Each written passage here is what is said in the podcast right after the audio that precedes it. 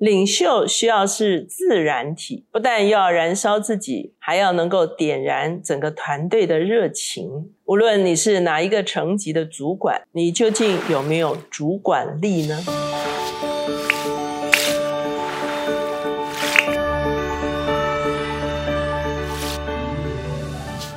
大家好，我是乔美伦老师，每周一次在乔氏书房和大家见面。今天我们的单元是老书新读。今天我们所要介绍的这本书就叫做《燃起主管魂》。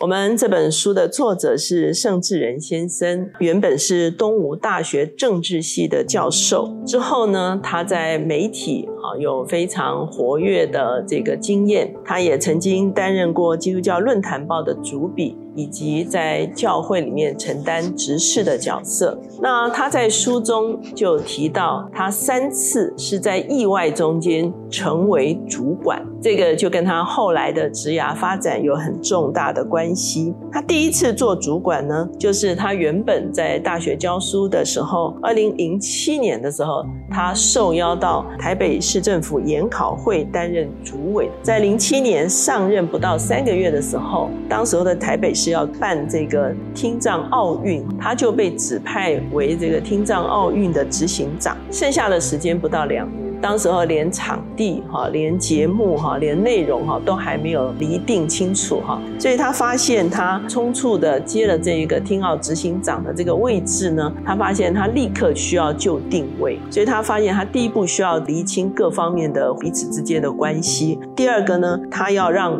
资源能够进来，所有的这个设备呢，将来可以持续的使用哈，而不是一次性的使用哈。这个听障奥运不是只是让选手可以在这边竞赛更重要的是让啊台北市市民要有感，所以他找了企业来认领看板。企业认领看板的时候，很多的啊金源也可以进来哈。那看板也会让整个台北市民呢，可以对这个听障奥运有啊很有感觉了哈。他最重要的一个角色就是他要在各方的不同的意见中间来求取平衡哈。这个是他第一次做主管的经验哈。当然我们知道后来知道这个听障奥运做得非常成功哈，包括他们的主席。哈，也夸赞这一次听障奥运哈，是把听障奥运带到一个高峰。那他第二次做主管的经验呢，是在二零零九年的时候，他被延揽到行政院担任这个文件会的主委哈。对他而言呢，又是一个全新的领域，所以他上任的时候，很多人都不看好他哈，而且认为他是外行哈。所以呢，他就发现呢，他必须在最快速的找到凝聚团队而且获致信任的标的。最最需要着手处理的就是在立法院审议达七年之久却。一直迟迟未过关的文化创意产业发展法，因为延宕很久了哈，所以成了他进到文件会主委中间的第一个完成的目标哈。那完成这个目标的时候呢，对他团队内部价值的凝聚哈，以及对外部宣示哈，他们要做的事情其实就已经非常清晰的被厘清了。那他的第三次做主管也是一个意外，他离开了这个文件会主委之后呢，到了二零一二年的时候呢，他也受邀进到云朗。观光集团去担任总经理，那他自己现在呢是云品国际股份有限公司的董事长。我们知道云朗这些年，他除了在台湾开辟很多观光旅馆之外，他也跨足海外，在意大利有好几家的观光旅馆哈，所以他们也成为一个国际型的企业哈。那他在这三次冲促的成为主管的这个过程中，他说很多人帮助他他哈，那他也面对非常多的挑战，甚至也曾经有过失败的经验，所以。他就觉得说，当时候如果有人教他怎么做主管的话，哈，真是太好了。所以他写这本书的目的呢，就是来跟这个即将做主管，或者是呃刚刚上任主管，甚至做主管做的很苦恼的人，哈，来谈一谈怎么样可以燃起主管魂，哈。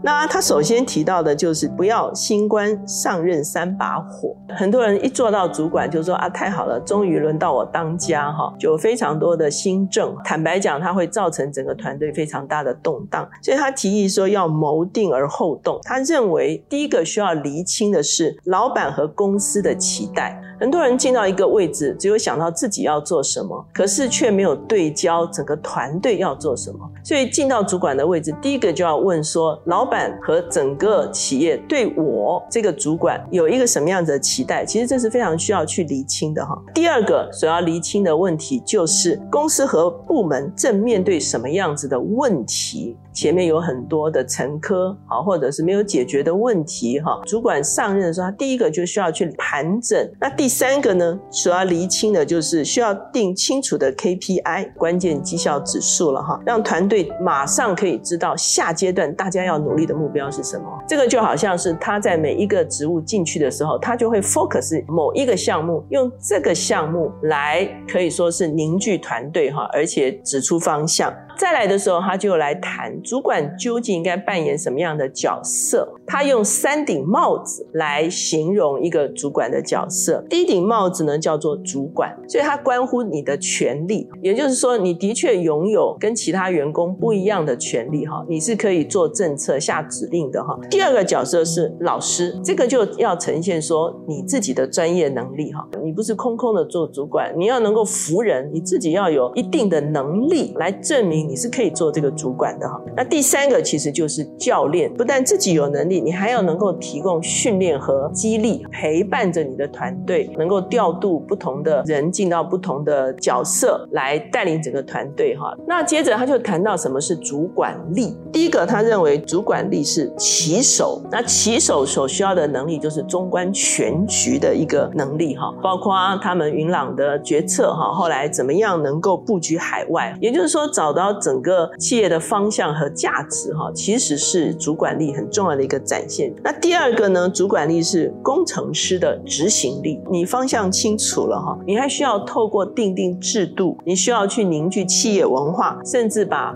目标能够明确化。那第三个就是学生的学习力。主管怎么样可以使自己的中观全局的能力更丰盛？其实就是靠你的学习力。这个我们现在已经都是终身学习的这个看法了。哈，就是你不断的学习，你才会高瞻远瞩嘛。哈，你不断的学习，执行的工具哈才会越丰富哈。所以他说，学习可以强化棋手的能力，那棋手的中观的能力又来强化工程师的执行力哈。所以这三个呢是其实是环环相扣的哈。那接下去他就谈到说，哦，做主管呢不是最高的领袖了哈。所以呢，他需要一个换位思考的一个思想架构。他提到的第一个换位就是说，你要用公司的整体目标的眼光来看自己的职位。第二个换位思考是公司对你的部门怎么看你的部门，你的部门在整个公司里面扮演的角色是一个什么样的角色？哈，这个是需要去换位思考的。第三个，其他部门对你的部门的期待究竟是什么？那第四个，部门原有的 KPI 是否达标？哈，以前达标了吗？为什么不达标？不达标的话，这个 KPI 是对的吗？呃，如果没有达标的话，哪些是不足的？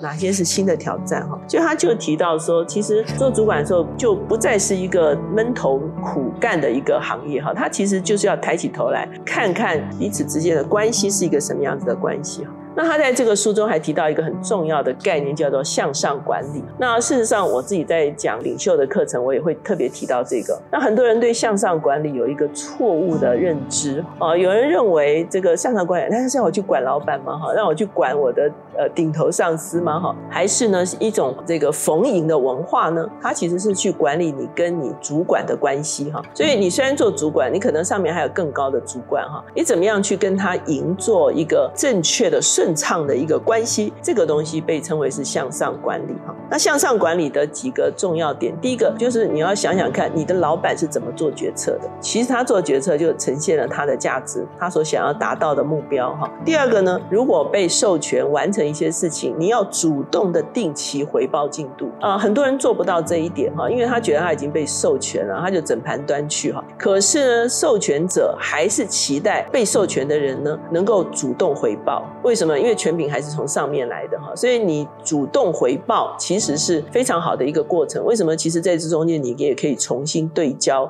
向上管理的第三个呢，就是你向主管回报的时候，你要提供选项，你把资料做成不同的选项，然后呢分析利弊，这个角度就是可以帮助你的上面的主管能够更快速的做出好的决策来。那第四个向上管理的是承上启下，他说叫做两边翻译哈，意思就是说员工有什么看法，怎么翻译给老板听哈。员工可能是抱怨，可是这个抱怨的里面的真正的意思是什么哈？那老板是下指令，这指令里面真正的意思是什么？第五个向上管理的是找对沟通的时间和方法。你的上面也许就是大老板，也许是其他主管，他们的时间、他们的精力、他们所关注的其实是非常比你多太多了哈。对他做回报的时候，你要知道什么时间对他是最方便，你要用他最能够了解的方式来向他做回报。那在书中也提到两个我们常常关切的东西，一个是 KPI 啊，一个是 SOP 哈。那他在做这个 KPI 指标定定的时候，他的意思是说，可以对目前整个团队可以达标的再加百分之五给予挑战。SOP 呢，他说很多人走了 SOP 以后就只照着这个标准走，那好像失去了很多的弹性，也失去了很多的人性。所以呢，他认为不要迷信 SOP 哈，SOP 只是阶段性的目标哈。这个 SOP 定定之后，其实就要开始讨论这个 SOP 中间的逻辑，就是说，那为什么要照这个标准走？那尤其他们饭店业哈，有很多的 SOP 哈。那如果员工只是呆板的照着 SOP 走的话，他就会只是露出微笑，可他他不知道他为什么要微笑。如果有这个 SOP 之后，就要探讨这个 SOP 背后的真正的意义究竟是什么。那最后他就提到说，其实主管要啊善用逻辑的能力。他认为书梳理很多问题的逻辑哈，第一个顾虑利害关系人的影响，也就是说你一个决策下去，非常多人会受到影响，所以呢，你可能需要三百六十度的去想说，你这个决策到底会影响什么人。第二个呢，就是要用逻辑去推估什么是最好跟最坏的结果哈。主管不能够只听报喜不报忧的事情，或者自己报喜不报忧。好的面相跟坏的面相，最好会发生什么事情？最坏有可能遭遇到什么样子的问题？这个都需要事先